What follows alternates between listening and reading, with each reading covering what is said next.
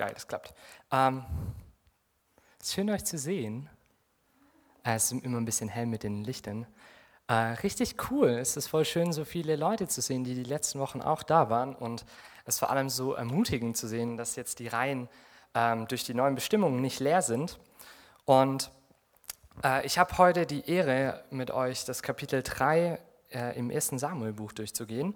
Und bevor wir das machen, ähm, äh, will ich einfach noch zwei Sachen mit euch teilen, bevor wir dann in den Text richtig einsteigen, ähm, die mir irgendwie so auf dem Herzen lagen in, der letzten, in den letzten zwei Wochen und die Sam irgendwie witzigerweise jetzt schon in dem, was er in den Ansagen und im Ruf in die Anbetung gesagt hat, so ein bisschen auch widerspiegeln. Und zwar habe ich mich einfach gefragt, ähm, warum wir uns eigentlich so als Gottesdienst treffen und warum das äh, wichtig, also warum das so wichtig ist, dass wir uns live treffen, dass es sogar die Möglichkeit gibt in einer Zeit, wo eigentlich niemand sich in irgendwelchen öffentlichen Events oder Gebäuden ähm, sich treffen darf, warum wir das als Christen tun dürfen und warum es auch gut und wichtig ist, dass wir uns als Christen treffen. Weil ich weiß nicht, mit was für einer Einstellung du in den Gottesdienst hier gekommen bist äh, und was so deine Motivation oder was so deine Hintergründe sind, was dir wichtig ist. Weil manchmal tendieren wir ja eigentlich dazu zu sagen, ah ja, das ist voll wichtig, wir müssen in den Gottesdienst kommen, damit wir Gemeinschaft mit den Christen haben, dass man sich irgendwie connecten kann und dass man Gemeinde leben kann. Und ich glaube, das Thema Gemeinschaft nach dem Gottesdienst ist so das Thema, was die letzten zwei Jahre auch äh, uns Mitarbeiter und Leiter beschäftigt hat. Also es ist irgendwie so ein ganz, ganz zentrales Thema, was Gottesdienst allgemein angeht. Ähm, und das ist natürlich was, was jetzt besonders in Frage gestellt wird. Und wenn wir uns dann eigentlich noch überlegen, dass wir hier diese nette Möglichkeit haben, eigentlich im Internet auch äh, Woche für Woche die Predigten anzugucken oder äh, sogar noch hochkarätige, professionelle, berühmte Leute anzuhören, äh, die sowieso besser predigen und dafür mehr Zeit sich nehmen, ähm, warum kommen wir dann überhaupt noch hier? Und mir sind im Laufe der Woche irgendwie so zwei zentrale Gedanken gekommen, die ich jetzt einfach kurz euch noch mitgeben will, bevor wir dann in den Gottesdienst starten. Und zum einen ist es so, wir sind wirklich geschaffen zur Gemeinschaft.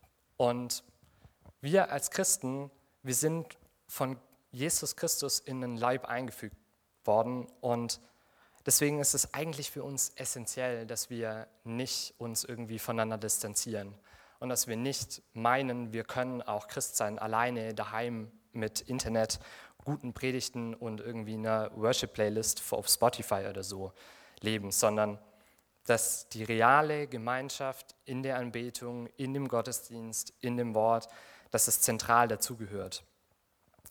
Und das ist besonders jetzt auch in der Zeit, wo vielleicht einige von euch ähm, also ich sehe zumindest so ein paar Leute, die jetzt seit ein paar Wochen da sind.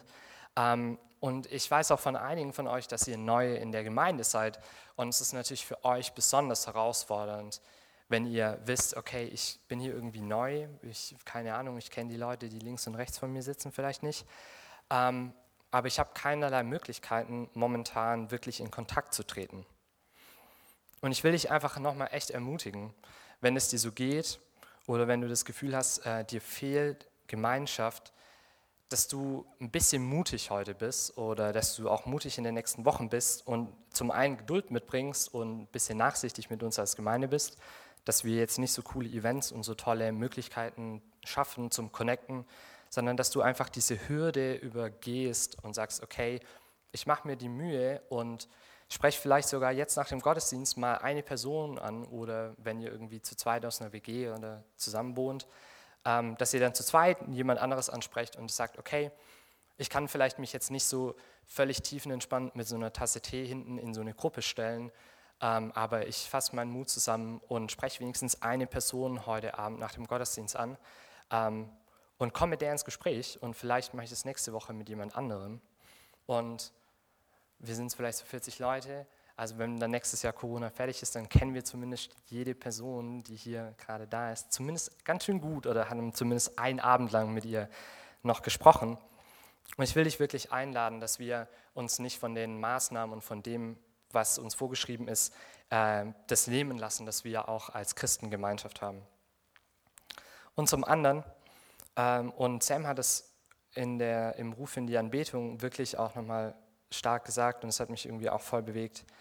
Ähm, es ist nicht nur Teil von Gottesdienst, dass es uns am Ende besser geht und dass wir irgendwie unser Päckchen mitnehmen und dass wir irgendwie ein bisschen schlauer sind oder dass wir mal wieder in der Bibel gelesen haben oder irgendwie gebetet haben äh, oder dass uns der Lobpreis bewegt hat und Gott zu uns gesprochen hat, äh, sondern Gott ist heilig und wenn wir Gott begegnen wollen, dann führt es automatisch in Anbetung. Und wir als Christen, wir sind dazu berufen und wir sind dazu geschaffen, Gott die Ehre zu geben, die er verdient hat, weil er ist ein heiliger und gerechter Gott. Und deswegen ist es nur richtig, zusammenzukommen und ihm die Ehre zu geben in Anbetung. Und genau, das wollte ich euch einfach so als Gedanken mitgeben, bevor wir äh, jetzt in den Text starten. Ähm, lasst uns einfach gemeinsam beten und dann schlagen wir Kapitel 3 auf. Jesus, ich danke dir einfach so sehr, dass wir wirklich dieses einzigartige Privileg haben, hier und heute uns zu treffen. Und ich danke dir einfach, dass du jeden Einzelnen hier hergeführt hast und dass du uns dein Wort geschenkt hast, dass du uns diesen reichen Schatz mitgenommen hast und mitgegeben hast, damit wir dich besser verstehen dürfen, dass wir lernen dürfen, dass wir dich erkennen dürfen und dass du uns ausrüstest für deinen Dienst und für das, was du für uns vorgesehen hast. Und Jesus, ich danke dir, dass du in uns allen einfach arbeitest und dass du uns alle bewegst und dass es am Ende dein Geist ist, der in uns wirkt und in uns mächtig wird, Herr. Amen. Ähm, genau, ich bin ein bisschen rau in der Stimme heute, deswegen muss ich das eine oder andere Mal was trinken. Es tut mir leid. Aber ihr könnt schon mal gerne, wenn ihr eine Bibel dabei habt, äh, den 1. Samuel Kapitel 3 aufschlagen. Sorry. Ähm, genau, wir sind in Kapitel 3. Das heißt, äh, wir haben die ersten zwei Kapitel hinter uns und Alex hat letzte Woche über ähm, das Gericht gepredigt, was Gott dem Eli, das war der Hohepriester, der zu der damaligen Zeit am Tempel gedient hat und äh, seinen zwei Söhnen gegeben hat. Und wir lesen hier direkt in Vers 1, und zu der Zeit, also zu der Zeit, als dieser ähm, Bote Gottes kam und das Gericht äh, dem Eli gebracht hat, zu der Zeit, als der Knabe Samuel dem Herrn diente unter Eli, war das war das Herrn Wort selten und es gab kaum noch Offenbarung. Also wir lesen hier nochmal in der Einleitung jetzt in dieses Kapitel, äh, wo Samuel berufen wird, nochmal das, was eigentlich so im Anfang immer wieder deutlich ist und was immer wieder vorkommt. Wir befinden uns zeitlich gesehen ja am Ende der Richterzeit. Und die Richterzeit war einfach davon geprägt, dass die Menschen aufgehört haben, irgendwie Gott treu nachzufolgen. Es hat immer wieder dazu geführt, dass es schlechte Leiter gab, dass ähm, Götzendienst immer populärer wurde und das Volk allgemein eigentlich ähm, Gottes Gebote überhaupt nicht mehr befolgt hat und eigentlich nur das getan hat, was ihnen so passt. Und wir sehen hier, dass die Auswirkung von so einer Zeit war, dass Gottes Offenbarung einfach weniger an das Volk herangetragen wurde. Und vermutlich liegt es einfach auch daran, dass dadurch, dass die Menschen und vor allem, wie wir letzte Woche gesehen haben, geistliche Leiter eben in Sünde gelebt haben und nicht mehr nach dem Wirken Gottes und dementsprechend ja auch nicht mehr Gottes Willen gesucht haben und Zeit in Gottes Gegenwart verbracht haben, dass das eben allgemein dazu geführt hat, dass Gott sich mit seiner Offenbarung und mit seinem Wirken und mit seinem Sprechen zurückzieht. Und deswegen finde ich, fasst es nochmal richtig gut zusammen, ähm, was Alex letzte Woche gesagt hat. Dass eben dadurch, dass wir diese Leiter haben, die ungehorsam sind, also diese Hophni und Pineas, wenn ihr äh, letzte Woche da wart, ähm, die haben ja einfach Gottes Dienst, den sie eigentlich inne hatten und in dem sie stellvertretend, stellvertretend für ihren Vater Eli eben das Volk anleiten sollten, eigentlich Gott die Ehre zu geben. Diesen Dienst haben sie missbraucht, um eigenen Profit und eigenen Wohlstand daraus zu schlagen. Und ähm, ja, Alex hat es so ein bisschen vorweggenommen, dass er das lustig findet, dass deswegen äh, Eli zum Beispiel als dicker Mensch beschrieben wird, weil er sich so, äh, weil die Söhne und weil sie sich eben bereichert haben an dem Opferfleisch, was die Israeliten zum, äh, zur Ehre und zum Lobpreis an Gott gebracht haben. und äh, deswegen so viel gegessen haben, dass sie eben deswegen dicklich sind. Und es ist irgendwie, ich, ich fand es irgendwie nochmal so erstaunlich und irgendwie auch erschreckend, was für eine Bürde eigentlich auf geistlichen Leitern liegt. Also wir sehen hier, dass offensichtlich diese Sünde, die im Volk war und die verstärkt wurde durch die Sünde der geistlichen Leiter der damaligen Zeit, dass es dazu geführt hat, dass die Menschen nicht mehr erkannt haben, was Gottes Wille eigentlich ist. Und dass sie nicht mehr danach gefragt haben, wer, wer wirklich äh, oder was Gott wirklich will. Und dass Gott sich dazu entschieden hat, eben in der Zeit weniger aktiv und deutlich zu sprechen. Aber ich habe gesagt, wir sind eben in dieser Wendezeit und deswegen lesen wir jetzt die Geschichte, wo Gottes Sprechen und Gottes Offenbarung wieder Neuanfang hat und wieder neu beginnt und Gott anfängt eben mit Samuel, also an Samuel und dann eben durch Samuel an das Volk zu sprechen. Genau, so lesen wir, also lass uns Verse 2 und 3 angucken. Und es begab sich zur selben Zeit, dass Eli, an, ein, an seinem Ort, dass Eli lag an seinem Ort und seine Augen fingen an, schwach zu werden, sodass er nicht mehr sehen konnte. Die Lampe Gottes war nicht erloschen und Samuel hatte sich gelegt im Tempel des Herrn, wo die Lade Gottes war. Also wir lesen hier in Vers 3, dass eben diese Lampe Gottes noch nicht erloschen war, was vermutlich einfach ähm, eine Zeitangabe war, weil wie man zum Beispiel in Exodus 27, 21 lesen kann, war diese Lampe, die hier beschrieben ist, das war so ein großer Leuchter, der vor dem Allerheiligsten, also vor der Bundeslade und vor diesem Vorhang aufgebaut war und der einfach Licht innerhalb der ähm, Hütte und dem Heiligtum gespendet hat. Und es war immer die Aufgabe von einem der Priester, praktisch abends die Lampe anzuzünden, wenn es dunkel wurde, und bei Sonnenaufgang dann wieder zu löschen, damit praktisch das Heiligtum, wo Gott lebt und wo Gottes Präsenz spürbar ist, dass die einfach immer von Licht umgeben ist und dass da keine Finsternis herrscht. Das heißt, wenn es hier heißt, dass die Lampe noch nicht erloschen war, bedeutet das eigentlich, dass wir uns irgendwann so mitten in der Nacht befinden. Und der kleine Samuel, äh, vermutlich war damals noch deutlich, also noch sehr jung, lag äh, im Heiligtum, also in der Gegenwart Gottes. Und es war bestimmt oder vermutlich auch einfach seine Aufgabe, sich um diese Lampe, um äh, darum zu kümmern und zu schauen, dass sie wirklich die ganze Nacht brennt.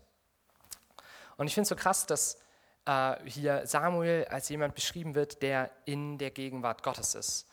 Wir haben gelesen, dass Samuel jetzt nicht jemand war, der in einer besonderen äh, levitischen äh, Familie aufgewachsen ist und deswegen irgendwie einen besonderen äh, geistlichen Rang durch seine Familie hat, sondern er ist als kleiner Junge in den Tempel gekommen und äh, ist dort aufgewachsen und lebt hier und schläft hier in der Gegenwart Gottes. Also das ist wirklich, ihr müsst euch das vorstellen, dass Gott hat diese Stiftshütte gebaut und das ganze Ziel von diesem Ding war eigentlich nur, einen Ort zu schaffen, wo Gott auf der Welt präsent sein kann. Und zwar so präsent sein kann, dass wenn Menschen mit Sünde in das Allerheiligste reinlaufen würden, dass sie vor der Herrlichkeit und vor der Präsenz Gottes tot umfallen würden das, das war im Endeffekt so die Bedeutung und die Wichtigkeit dieser Stiftshütte. Und es gab eben einmal dieses Heiligtum, dieses Allerheiligste, und dann gab es eben einen Bereich drumherum, das das Heiligtum genannt wurde. Und das war ein Ort, der für die meisten Juden eigentlich überhaupt nicht erreichbar war. Und wir lesen hier, dass Samuel die Möglichkeit hatte oder so in Gottes Präsenz aufgewachsen ist, dass er sogar einfach da geschlafen hat. Und ich finde das irgendwie krass, weil mich hat es nochmal daran erinnert, so wie wir eigentlich vor Gott kommen und das nochmal zu hinterfragen, wenn ich bete, wenn ich wirklich in Gottes Präsenz trete, ähm, was mache ich dann eigentlich und mit was für einer Einstellung, mit was für einer Motivation komme ich? Ist im Endeffekt mein einziges Ziel, wenn ich vor Gott trete, dass ich irgendwie meine Sorgen oder meine Anliegen oder meine Gedanken ihm gebe und dass es mir eigentlich nur darum geht, dass ich irgendwie meine Sachen loswerde, dass ich irgendwie wie so eine Sprachmemo mache, wo ich einfach einmal runterspule, was mich gerade nervt oder bewegt oder wie mein Tag war und dann das Ding beiseite lege und irgendwie meinen Tätigkeiten wieder nachkomme. Oder ist mir Gottes Präsenz so wichtig und so kostbar, dass ich auch sage, hey, nee, ich will einfach um Gottes Willen in Gottes Gegenwart kommen. Also ist es was, wo es mir wirklich um Gott mal auch geht wo es nicht nur darum geht, wie es mir gerade geht und was meine Sorgen sind, sondern dass ich so entspannt in Gottes Gegenwart treten kann, dass ich offensichtlich, wie Samuel das hier gemacht hat, äh, einfach da auch pennen könnte. Ähm, ich ich habe mal eine, eine, lustige Geschichte gehört äh, von, von einem Pfarrer, der irgendwie sich immer darüber aufgeregt hat, dass es so eine Person gibt, die bei einer Predigt immer einschläft. Und er hatte sich dann ausgetauscht mit, äh, mit einem anderen Pastor und der meinte, hey, du darfst, dich, du darfst dich da jetzt nicht persönlich angegriffen fühlen, weil er das irgendwie so langweilig findet, dass er jetzt einpennt, sondern du musst dir vorstellen, er ist so in der Gegenwart Gottes durch deine Predigt und er ist so, er kann es sich so fallen lassen, weil er keine Sorge und Angst hat, dass du irgendwas Falsches predigst, dass er deswegen einfach in Frieden schlafen kann in Gottes Gegenwart. Ähm, und es ist so ein bisschen bizarr und es ist so ein bisschen bescheuert, Sam lacht auch schon, äh, weil wir sollen schon auch gucken, dass äh, ihr zuhört und dass ihr dabei seid. Aber ich finde, es ist nochmal, also es bringt vielleicht nochmal so eine andere Perspektive und so ein anderes Fragen und Nachdenken mit rein, was es eigentlich bedeutet, in Ge Gottes Gegenwart zu sein und worum es uns da eigentlich geht. Weil ich stelle mir das vor, es ist doch, es ist so ein bisschen wie wenn ihr mit einer Person echt viel Zeit und lange Zeit irgendwie mal gemeinsam unterwegs seid. Und was dann manchmal passiert ist, dass ihr irgendwelche komischen Ticks oder Sachen von der Person einfach ganz normal übernehmt. Also die Art, wie man spricht vielleicht oder äh, dass man anfängt, also manche Leute im Negativen meinen immer, wenn man in einer, irgendwie in einer Gruppe oder in einem Freundeskreis unterwegs ist, die voll viel lästern, dass man dann irgendwann plötzlich anfängt, so ganz unterbewusst das auch zu machen. Und es ist voll krass, dass einfach die Präsenz von Personen offenbar einen selber prägt, ohne dass man das jetzt aktiv will. Und das passiert irgendwie so unterschwellig. Und je mehr Zeit man dann damit verwendet, desto stärker wird es und ne, desto stärker übernimmt man das. Und das ist eigentlich ein Prinzip, was sich doch voll lohnt, ähm, auf das Beten anzuwenden, oder? Also wenn ich mir nicht nur Zeit nehme, irgendwie meine Bedürfnisse oder meine Sorgen zu teilen, sondern wenn ich auch mir die Zeit nehme, einfach in Gottes Gegenwart zu sein, dann färbt vielleicht so ein bisschen was von Gottes Heiligkeit oder von seiner Präsenz ab. Und das ist echt spannend, weil wenn man Leute, die vor 400 oder 500 Jahren gelebt haben, ähm, mal befragt, beziehungsweise deren Bücher liest über Gebet, äh, dann taucht es ganz, ganz oft tatsächlich auf dass gerade irgendwie so die Zeit in Gottes Gegenwart, die einfach zweckfrei auch ist, dass das eigentlich der entscheidende Punkt ist, wo wir irgendwie geistlich reifen und geistlich wachsen. Und das hat mich echt nochmal dazu ermutigt, weil ich weiß nicht, wie es euch geht. Äh, ich bin jemand, der struggelt ganz schön mit Gebetszeit und auch mit längerer Gebetszeit. Aber Samuel ist hier wirklich eigentlich ein Vorbild für uns, dass wir uns auch Zeit nehmen, äh, Gemeinschaft mit unserem Vater zu haben und mit unserem Erlöser und mit unserem Gott einfach. Und das ist so eigentlich was Krasses und so was Besonderes und so ein Privileg, dass wir nicht wie Samuel oder wie die wenigen privilegierten Priester im Heiligtum sein dürfen, sondern wir haben das Recht und das Privileg, ins Allerheiligste reinzugehen. Und wir haben die Chance und das Geschenk, dass Gott eigentlich in uns wohnt und dass wir deswegen immer und jederzeit die Möglichkeit haben, in Gottes Gegenwart zu treten. Ähm, und ich finde, dass Samuel hier echt nochmal ein Beispiel ist, der uns klar macht, dass wir das öfters nutzen sollten, als wir es vielleicht tun. Genau. Das Schöne ist, dass was dann vielleicht auch noch passiert ist, wie wir jetzt gleich sehen werden, äh, dass wir nicht einfach nur in Gottes Gegenwart sind, sondern dass sich ausnahmsweise Gott vielleicht auch mal bei uns meldet und anfängt, mit uns ins Gespräch zu treten. Also lasst uns mal Verse 4 bis 9 lesen. Und der Herr rief Samuel, er aber antwortete, siehe, hier bin ich. Und lief zu Eli und sprach, siehe, hier bin ich. Du hast mich gerufen? Er aber sprach, ich habe dich gerufen, geh wieder hin und leg dich schlafen. Und er ging hin und legte sich schlafen. Der Herr rief aber abermals, Samuel. Und Samuel stand auf und ging zu Eli und sprach, siehe, hier bin ich, du hast mich gerufen. Er aber sprach, ich habe dich nicht gerufen, mein Sohn, Geh wieder hin und leg dich schlafen. Aber Samuel kannte den Herrn noch nicht, und das Herrn Wort war ihm noch nicht offenbart. Und der Herr rief Samuel wieder zum dritten Mal. Und er stand auf und ging zu Eli und sprach, siehe, hier bin ich, du hast mich gerufen. Da merkte Eli, dass der Herr den Knaben rief.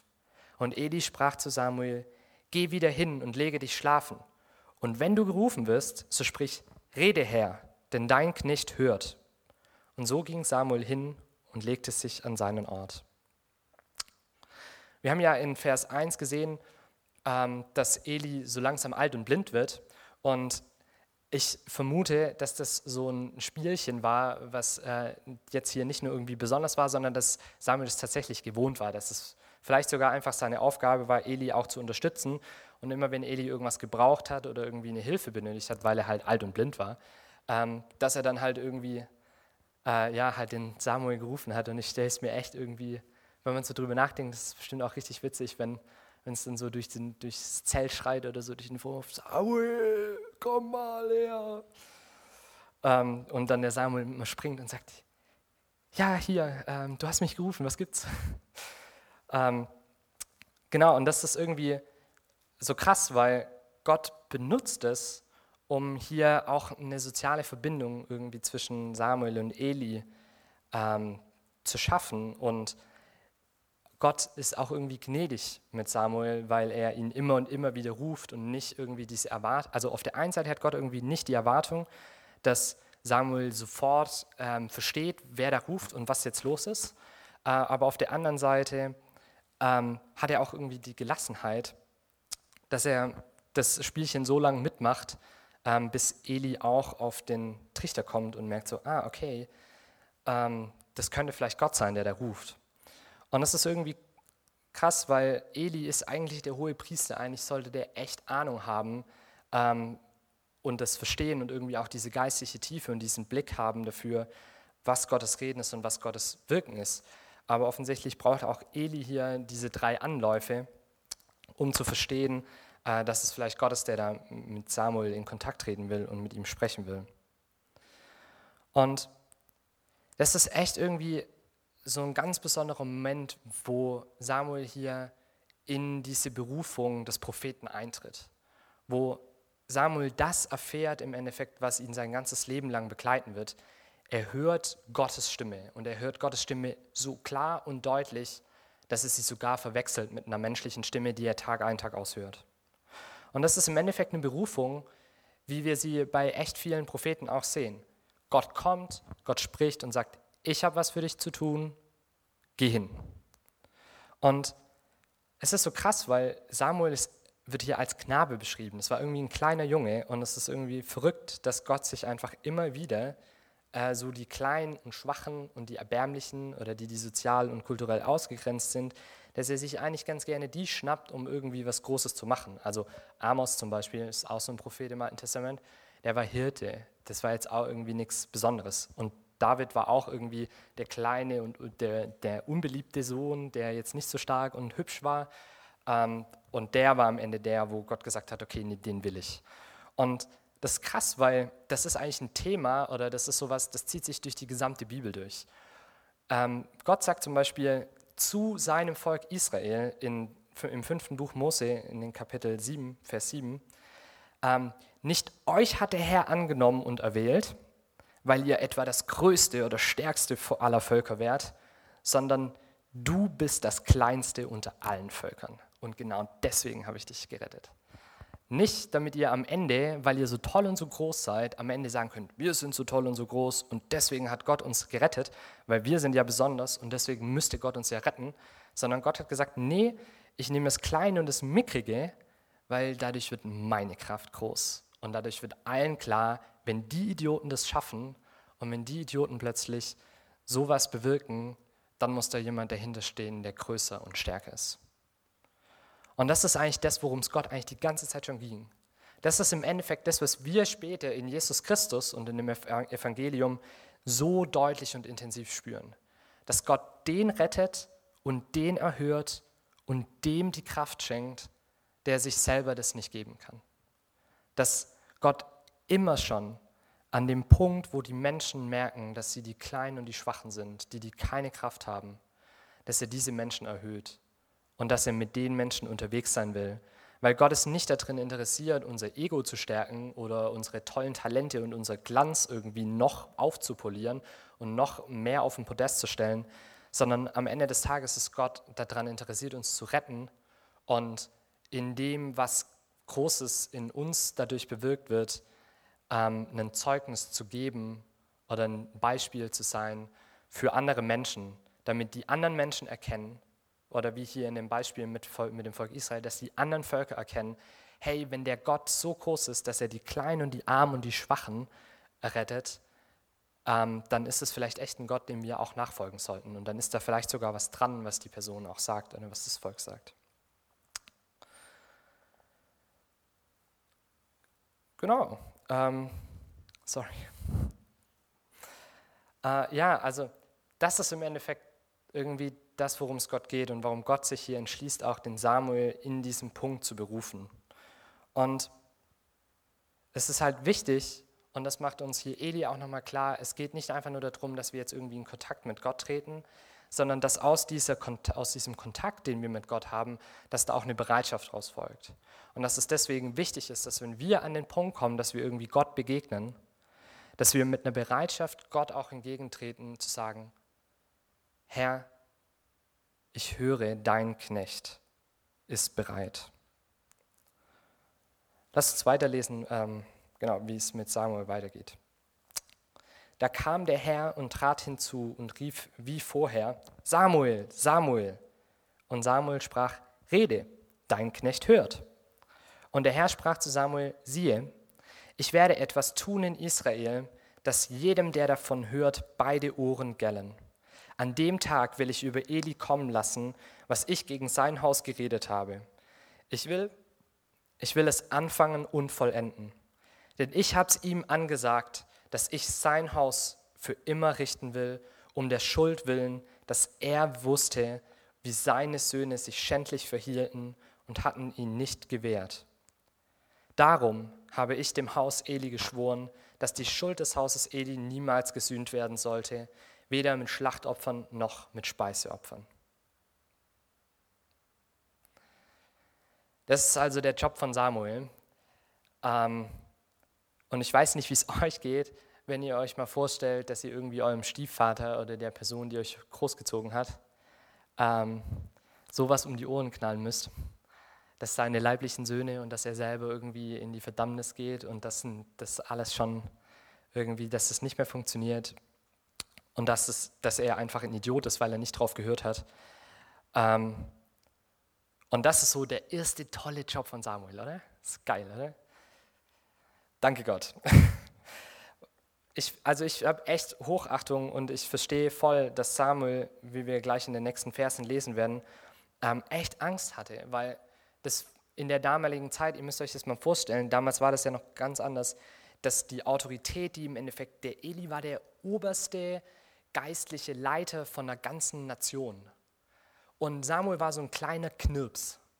Ja, der hatte das Glück, dass er irgendwie im Tempel aufwachsen durfte, aber der hatte weder einen Stand noch irgendwie eine namhafte Herkunftsfamilie, der war eigentlich nichts. Und in der Zeit, wo die Alten, die waren, denen Respekt gezollt werden sollte und die Autorität und Weisheit hatten, war es noch extremer, dass jetzt plötzlich der kleine Samuel kam und am Ende sagt, ähm, ja, Gott hat mir gesagt, ähm, du sollst verdammt sein und deine Söhne werden vernichtet werden und äh, es ist zu spät für dich. Und das ist echt, ist echt crazy, dass, dass Gott hier einfach Samuel dazu beruft, um dieses harte Gericht auszusprechen. Und das ist im Endeffekt was, was wir auch so viel bei den anderen Propheten im Alten Testament lesen. Das ist, also ich, ich weiß nicht, wie es euch geht. Für mich sind die Propheten echt immer teilweise ein bisschen anstrengend und langweilig, weil es geht ja immer und immer und immer wieder um Gericht.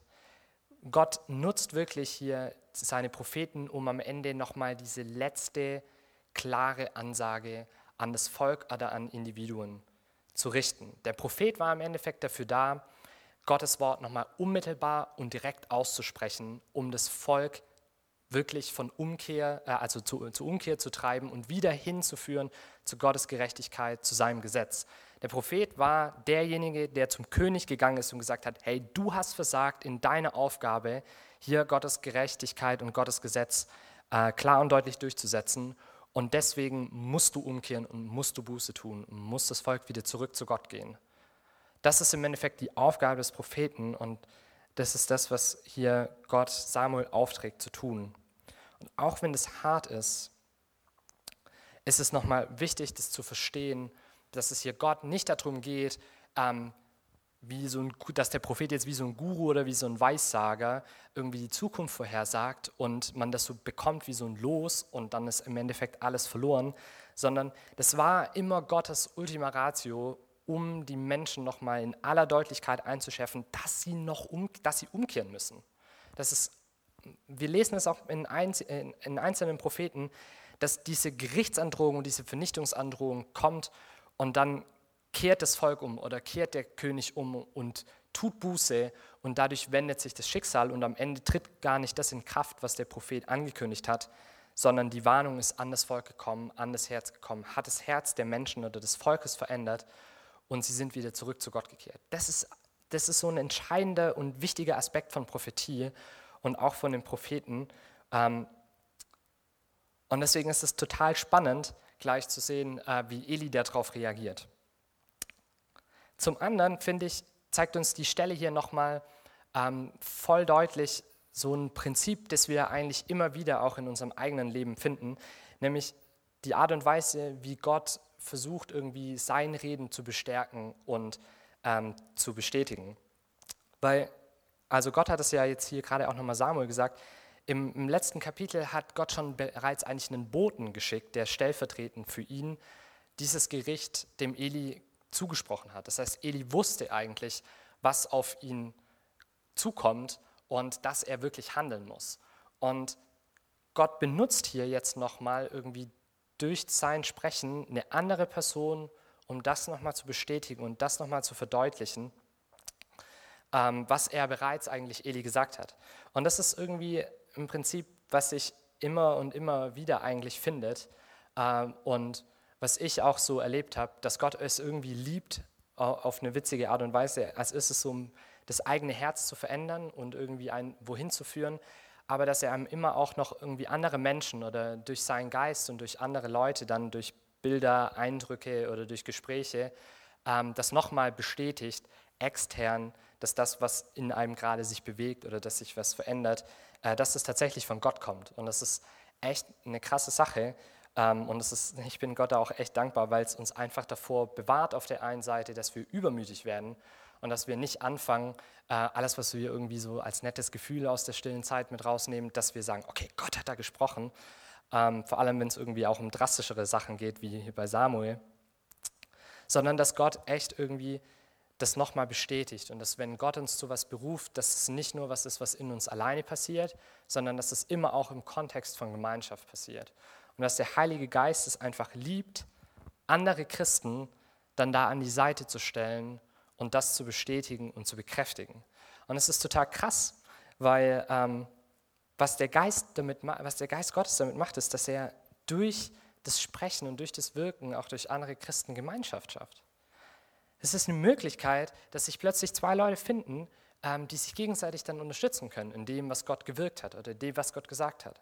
Und es ist eine total ermutigende Sache für einen selber auch, wenn Gottes Geist einen benutzt, um bei jemand anderem im Leben irgendwie so einen entscheidenden Punkt zu setzen oder so eine Berufung auch zu bestätigen. Und das ist auch der Grund, warum Paulus zum Beispiel im Korintherbrief eigentlich immer wieder auch betont, dass die Gaben, die uns der Geist Gottes schenkt, dass sie dafür da sind, um für andere Christen da zu sein. Das ist jetzt, der Geist Gottes wirkt in uns für andere. Und er dient den anderen durch uns. Und wir und der Geist Gottes dient uns durch andere. Und das ist ein unglaublich starkes Prinzip. Und das ist echt, also wir können gerne da äh, nach dem Gottesdienst auch nochmal reden. Und ich kann euch da echt auch Geschichten erzählen, ähm, weil das manchmal völlig verrückt ist und so auch völlig aus dem Nichts kommt ähm, aber es irgendwie stark ist, weil man dann so eine doppelte Bestätigung hat, um auch im Frieden äh, und in Gewissheit da zu gehen und zu wissen, dass Gott einen da auch wirklich bestätigt hat in dem, was er einem selber auch geschenkt hat. Genau, so, und im Endeffekt war das bei Eli so auch. Äh, und wir lesen hier in Vers 15 bis 18. Und Samuel lag bis am Morgen und tat dann die Türe auf am Haus des Herrn. Samuel aber fürchtete sich, Eli von der, äh, von der Erscheinung zu berichten. Da rief ihn Eli und sprach, Samuel, mein Sohn. Er antwortete, siehe, hier bin ich. Kennt man, ne? Er sprach, was war das Wort, das er dir gesagt hat? Verweigere mir nichts. Gott tue dir dies und das, wenn du mir etwas verschweigst von all dem, was er dir gesagt hat. Und da sagte ihm Samuel alles und verschwieg ihm nichts. Er aber sprach, also Eli sprach, es ist der Herr, er tue, was ihm wohlgefällt. Also, wie schon gesagt, ich kann Samuel voll gut verstehen, dass er da irgendwie so nervös ist und dass er äh, eigentlich sowas nicht seinem Ziehvater geben soll. Und es ist irgendwie herrlich zu sehen, dass hier Gott das irgendwie auch eingeführt hat und so hin, hingebogen hat und dass er sich nicht direkt irgendwie Samuel so deutlich und irgendwie mit einem glorreichen Licht oder vor seinen Thron geführt hat und ihm eine Vision gegeben hat, dass es klar und deutlich er ist, sondern dass er eine Art und Weise benutzt hat, die gerade so eindeutig und deutlich war, dass als erstes Mal Eli davon mitgekriegt hat, dass Samuel hier gleich äh, ein Wort von Gott bekommt, ähm, aber trotzdem nicht so sehr, dass es am Ende verloren geht oder fälschlicherweise als irgendwas anderes gedeutet wird. Und es ist irgendwie herrlich zu sehen, wie hier auf der einen Seite Gottes Fügung und Schubsen so in die eine Richtung äh, beschrieben wird äh, und wie das so perfekt irgendwie mit, dem, mit der Neugier und dem Willen des Menschen, also hier mit Eli, irgendwie so perfekt zusammenläuft und so diese Harmonie bildet, dass am Ende das, was Gott nämlich eigentlich wollte, nämlich dass diese prophetische Rede über Samuel zu Eli getragen wird,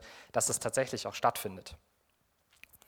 Und wir haben letzte Woche schon ganz schön viel Negatives über den Eli gehört, ähm, aber ich finde es trotzdem bemerkenswert und das muss man ihm echt zugute halten, die Art und Weise, wie er hier dieses Gericht annimmt.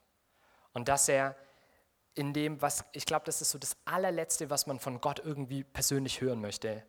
Aber er hat trotzdem so eine Ehrfurcht und so eine Klarheit und ihm ist so bewusst, wer Gott eigentlich ist, dass er trotzdem so ein hartes Wort von Gott annehmen kann.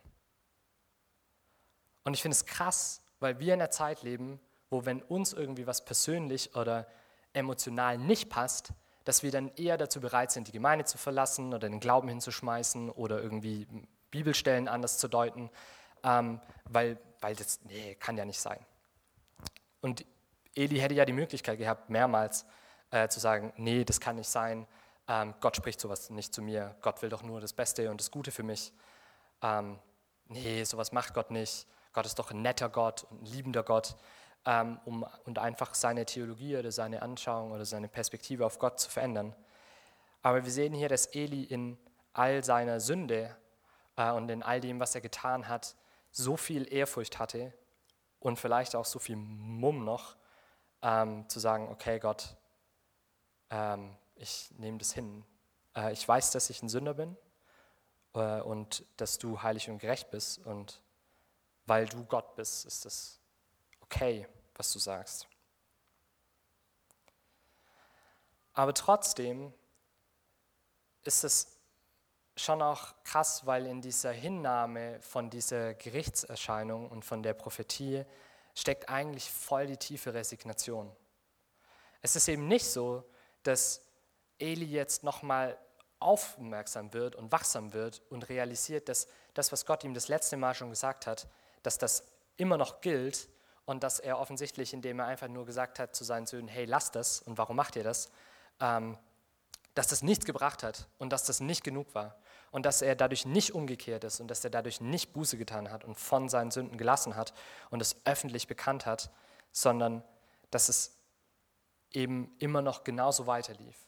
Und er hat es nicht geschafft und er hatte nicht mehr die Kraft, aus diesem Trott und aus dieser Gewohnheit rauszugehen und wirklich nochmal umzukehren und diese Gerichtsandrohung und diese Prophetie und diese Warnung so ernst zu nehmen, dass er alles hinschmeißt und Gott um Vergebung bittet.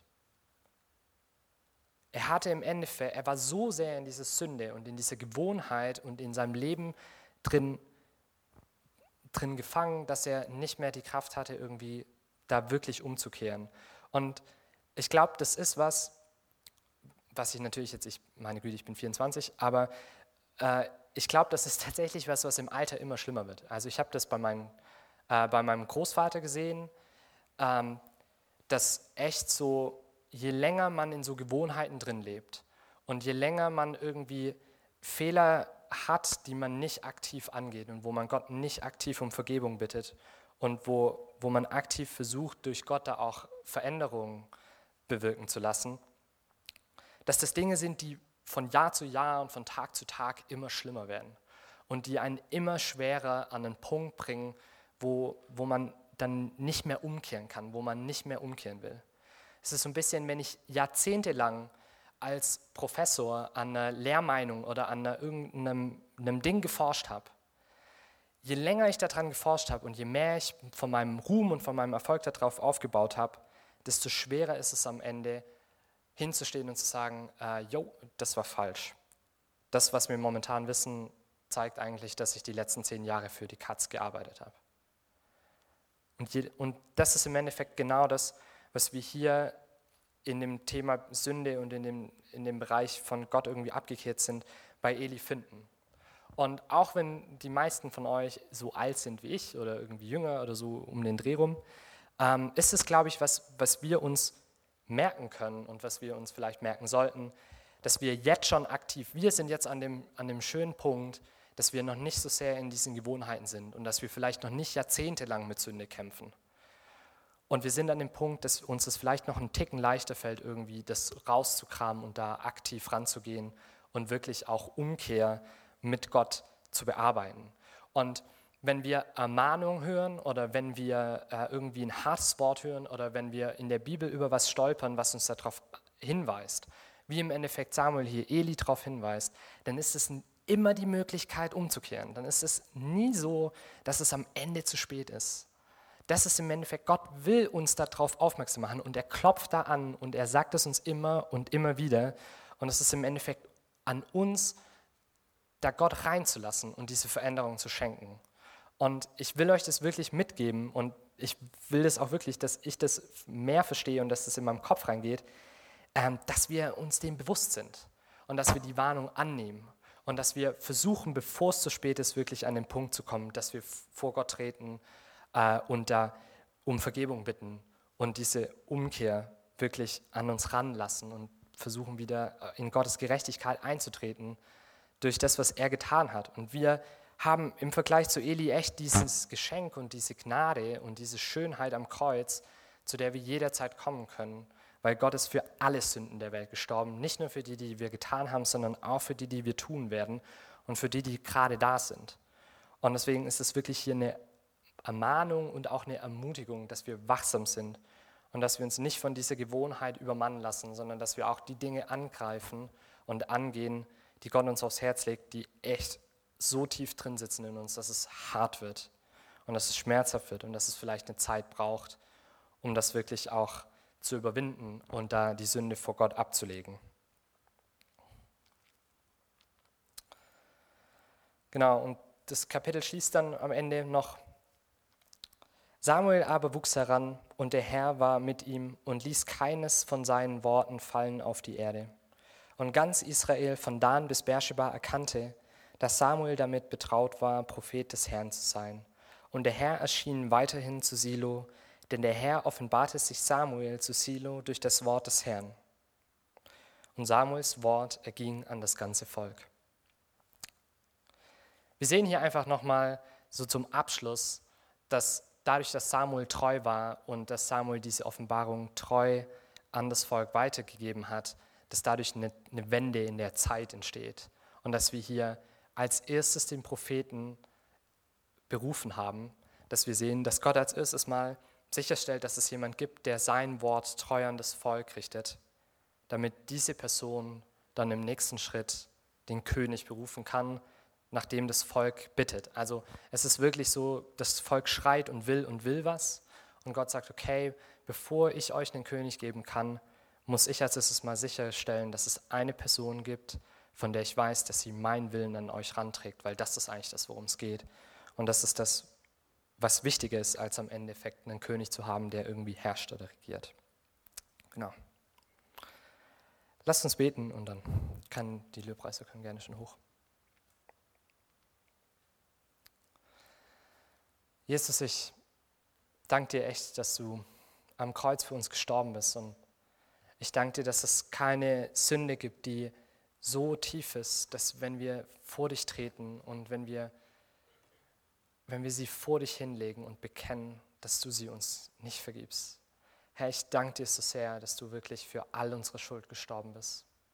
Und ich bitte dich, dass du durch deinen Geist in uns wirkst, dass du uns veränderst, dass du wirklich wie Samuel hier dem Eli ein zweites Mal diese Gerichtsandrohung geschenkt hat, dass du uns deutlich machst durch andere Menschen, durch dein Wort, durch Predigen, durch, durch eine Antwort vielleicht sogar direkt von dir in der stillen Zeit, dass du uns aufmerksam machst auf Sünden, in denen wir leben, wo wir Gewohnheiten entwickelt haben, wo wir wirklich tief drin sind, dass du uns das klar machst, dass du da anklopfst, dass du da deutlich bist. Und Herr, ich bitte dich, dass du uns da Kraft schenkst durch deinen Geist, dass wir das vor dich legen dürfen, dass wir das loslassen dürfen, dass wir das weg von uns reißen dürfen, damit dein Geist da reinkommen kann und uns heilen kann, uns erfüllen kann. Und dass du uns einfach in der Treue und ja, in der Liebe zu dir einfach wachsen lässt, Herr, dass wir mehr und mehr in deine Gegenwart treten, dass wir mehr und mehr hören, wie du durch uns andere Menschen ermutigen und bestärken willst durch deinen Geist. Herr, ich danke dir einfach, dass wir vor dich treten dürfen mit all unserer Schwachheit, dass wir wirklich kommen dürfen und sehen dürfen, dass du uns veränderst. Amen.